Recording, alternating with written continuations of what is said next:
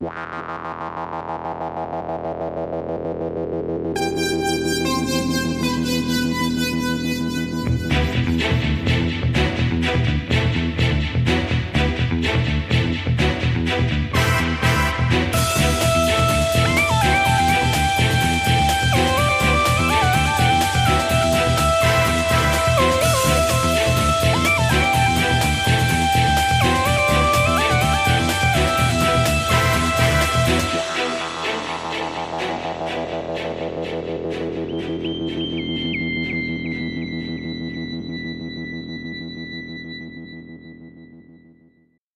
So, hallo allerseits, hier ist der Alex vom Radio Freies Erdruss. Wir haben heute eine kleine Sonderfolge für euch und zwar einen kleinen Konbericht. Sowas ist zum einen selten im Moment. Es gibt ja eigentlich wenig bis gar keine Veranstaltungen da draußen. Und zum anderen ist das auch neu für uns. Ne? Haben wir bisher so in der Form nicht gehabt. Unser Markus war am 9. Oktober auf dem dritten Tag der Science Fiction in Ostfriesland beziehungsweise der genauere Titel der Veranstaltung war Hintermond 2021. Fand statt in Leer und wurde organisiert und veranstaltet vom Norbert Fix. Eigentlich wollte der Markus in der äh, Radiofolge 24 dabei sein, um auch ein wenig über seine Reise zum Mond zu berichten. Das hat aber terminlich dann nicht hingehauen und so hat er solo ein paar Worte für uns eingesprochen die wir dann eigentlich in der Folge unterbringen wollten. Aber statt so vier bis fünf Minuten sind es dann stolze 20 Minuten geworden. Und das war zum einen dann doch wirklich so spannend, dass wir das nicht einfach ähm, zerschneiden oder brutal runterkürzen worden wollten. Aber ähm, so für die Folge war es halt einfach zu lang. Und dann haben wir eigentlich beschlossen, dass dann als Sonderfolge rauszuhauen. Das ist dann zwar ein bisschen kürzer als das, was wir bisher veröffentlicht haben, aber zum einen ist es ein echt spannender Text geworden und zum anderen muss es ja auch nicht immer zwei Stunden und mehr sein. Ja, nur ein kurzer Hinweis noch und dann ähm, stelle ich meinen Geblubber hier auch schon direkt ein. Der Verwendungszweck war ja eigentlich dafür gedacht, dass der Text in der normalen Folge erscheint und daher hat der Markus eins, zwei Verweise mit dabei, die wir jetzt auch jetzt nicht da so aus dem Zusammenhang reißen wollten, weil es eine schöne Sache, schöne lustige Sache geworden ist. Deswegen könnte es sein, dass es dann ein, zwei Stellen, wo man sagt so, was soll das denn? Deswegen, dafür war es gedacht. Und jetzt haben wir es, wie gesagt, als Solo von Markus veröffentlicht. Und jetzt höre ich auch schon auf und übergebe an den Markus und wünsche euch viel Spaß beim Bericht aus Leer. So, hallo, lieber Alex, lieber Christoph. Ähm, dürfte ich mich mal ein wenig hier ins kuschelige Studio mit hier rein äh, drängeln? Ich weiß, ich war heute nicht angekündigt. Ähm, ich hatte keine Zeit. Aber trotzdem möchte ich mir ein paar Minuten abknapsen, um zu erzählen, was ich denn in Leer in Ostfriesland so erlebt habe. Warum war ich in Leer? Nun, in Leer fand zum dritten Mal eine Science-Fiction-Lesung statt, die unter dem Stichwort Hinterm Mond firmiert. Veranstaltet wird das Ganze von Norbert Fix, den man auch als Redakteur bei der Sol, also bei der Mitgliederzeitung der Peridodan Fanzentrale kennt. Und dieser Norbert hat sich dann vor ein paar Jahren mal gedacht, so, hm, hier in Ostfriesland ist ja so Science-Fiction-mäßig nicht so arg viel los. Und bevor ich hier lang rumheule, zack, veranstalte ich einfach selber was. Ha. Mittlerweile, wie gesagt, zum dritten Mal. Die Veranstaltung wächst wohl auch stetig. Und ich war zum ersten Mal da. Und ich kann das Ganze eigentlich nur empfehlen. Also, wer immer da sich in der Nähe wohnlich aufhält oder zufällig irgendwie in der Gegend ist, nehmt es gerne wahr. Also ich kann es nur empfehlen. Dieses Mal waren es vier Autorinnen, die da auf der Bühne saßen. Ähm, die in Periodenkreisen durchaus bekannte Madeleine Puig, Regine Bott alias Chris Grün, die Jacqueline Montemuri und last but not least Theresa Hanning. Aber noch vor dem eigentlichen Lesungstag am 9. Oktober war das, ähm, gab es am Freitag vorher einen kleinen Vorkon, ja. Und ähm, da haben wir uns schon mal gemütlich zum Abendessen getroffen und selbst da waren schon, also, ich müsste jetzt lügen, aber ich schätze mal, 15 Leute waren da locker da, ne? Also, durchaus schon eine schöne Gruppe.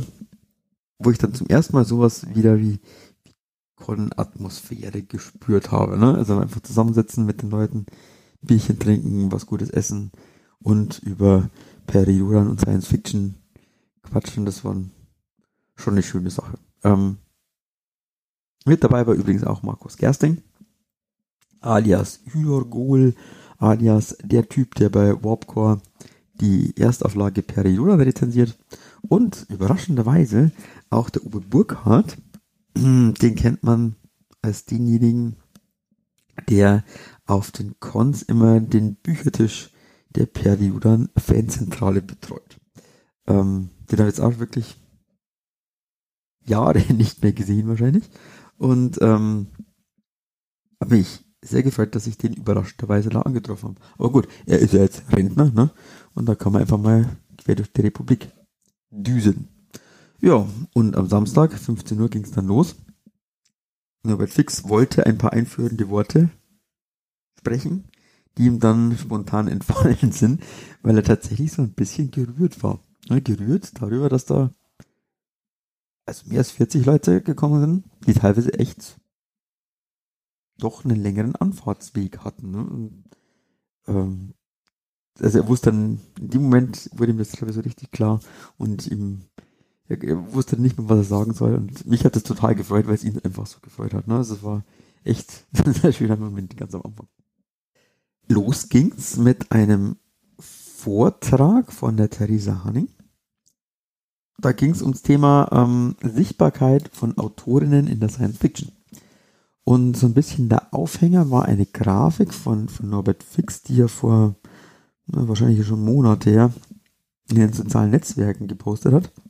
Und zwar hat er da einfach mal aufgedröselt, wie hoch denn der Frauenanteil ist an den PreisträgerInnen der beiden bekanntesten deutschen Genrepreise, nämlich ähm, beim Kurt Laswitz Preis und beim Deutschen Science Fiction Preis.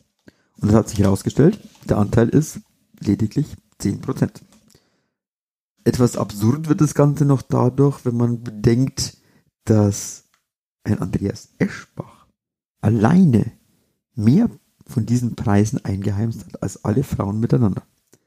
Gut, man kann es da über die Vergabemodalitäten von diesen Preisen trefflich diskutieren, ob die so Sinn machen, ob es nicht vielleicht auch Sinn machen würde, dass man es macht wie früher bei der Hitparade, ne? wenn einer dreimal gewonnen hat, dann ist er halt raus, ne? dann darf er nicht mehr mitmachen ähm, damit mehr andere in die erste Reihe treten können.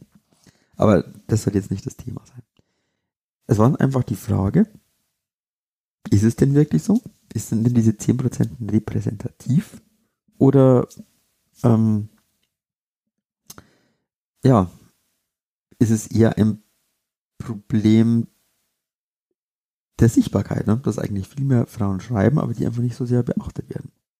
Und Theresa hatte dann selber gesagt, so ihr Erweckungserlebnis war vor zwei Jahren ungefähr, als sie dann mal durch ihr eigenes Bücherregal gegangen ist und festgestellt hat, dass sie selber in erster Linie Männer liest.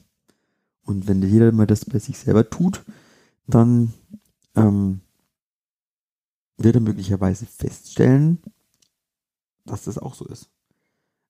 Das Ganze wird auch ein Stück weit untermauern, was diese Sichtbarkeit angeht. Ne? Also es wurden tatsächlich Untersuchungen gemacht, inwieweit Autorinnen denn in Rezensionen zum Beispiel behandelt werden. Also man hat da wirklich dann ähm, gezählt, wessen Werke denn so besprochen werden in Podcasts, in, auf YouTube, ähm, in Blogs und so weiter.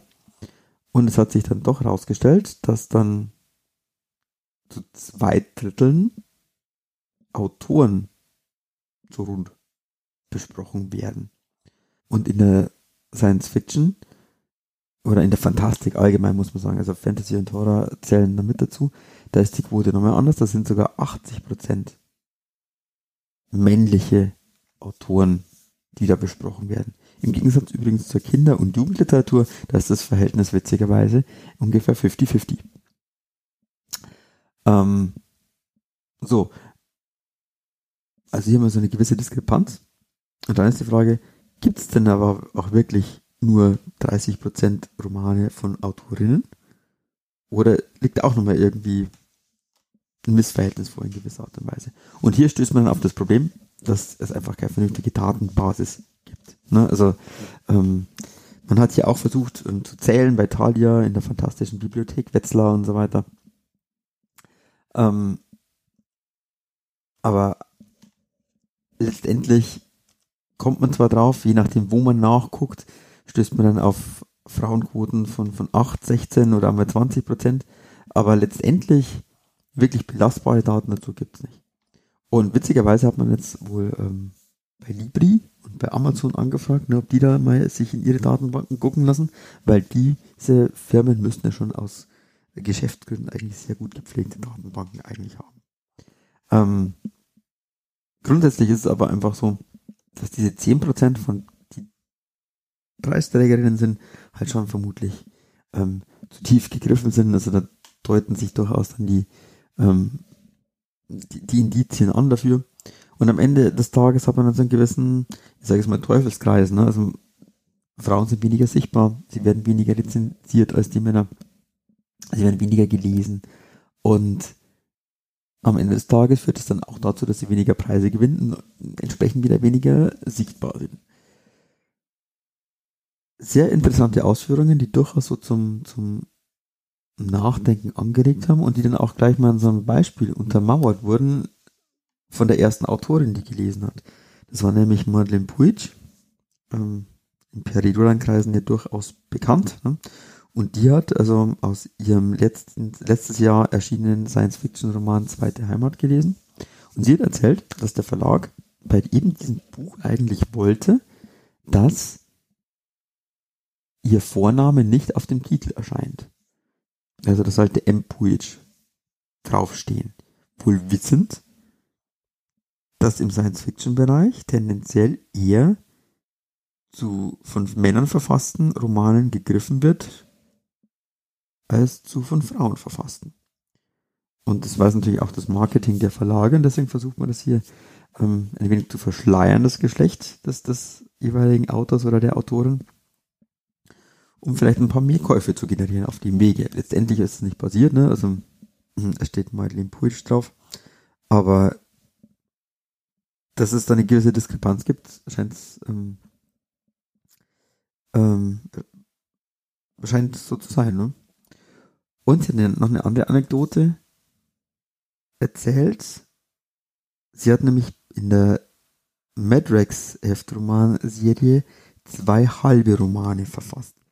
Einmal hat sie einen Roman von einem Kollegen übernommen, der einfach von der Zeit her nicht hinkam. Sie hat ihn fertig geschrieben. Und im anderen Fall war das genau andersrum. Also da war sie unter Zeitdruck, hat es nicht mehr hinbekommen und ein Kollege hat es fertig gemacht. Und es standen aber jeweils die die Leute auf dem Cover als Autor oder Autorin, die einen Roman begonnen haben. Weil es einfach marketingtechnisch und von Coversatz einfach schon, schon so weit äh, gediehen war. Und das hat keiner bemerkt. Ne? Da hat keiner gemerkt, oh, da ist irgendwie ein Bruch drin, da muss irgendjemand anders weitergeschrieben am Ende noch eine Frau. also das war einfach nicht der Fall, was im Endeffekt ja auch belegt, dass äh, man eigentlich nicht erkennen kann, wer genau jetzt so einen Roman schreibt und selbst wenn man zu zweit schreibt, wo genau die Übergänge sind. Ähm, man kennt es auch aus dem Peredura-Bereich, ne? ähm, wo es dann wohl, wie Klaus Frick mal erzählt hat, ähm, Ant Elmer war, der so Romane fertig geschrieben hat, wenn sie nicht rechtzeitig fertig wurden oder so.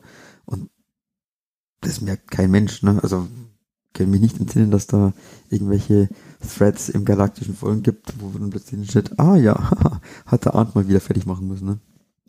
Also von dem her, es kann eigentlich nicht sein, dass da irgendwie großartige Unterschiede gibt.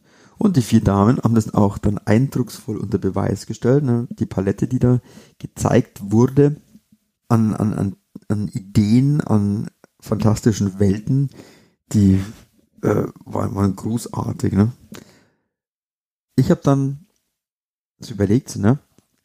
Wenn ich Periduran lese, dann lese ich automatisch ja 30% Frauen, ne? Weil wir haben ja, ich glaube, zehn momentan äh, Teamautoren in der Erstauflage und drei davon sind Frauen. Und habe dann aber doch mal dann gedacht, ne? Stimmt das wirklich? Weil Verena Themsen zum Beispiel, die schreibt da immer nur so drei, vier Romane im Jahr.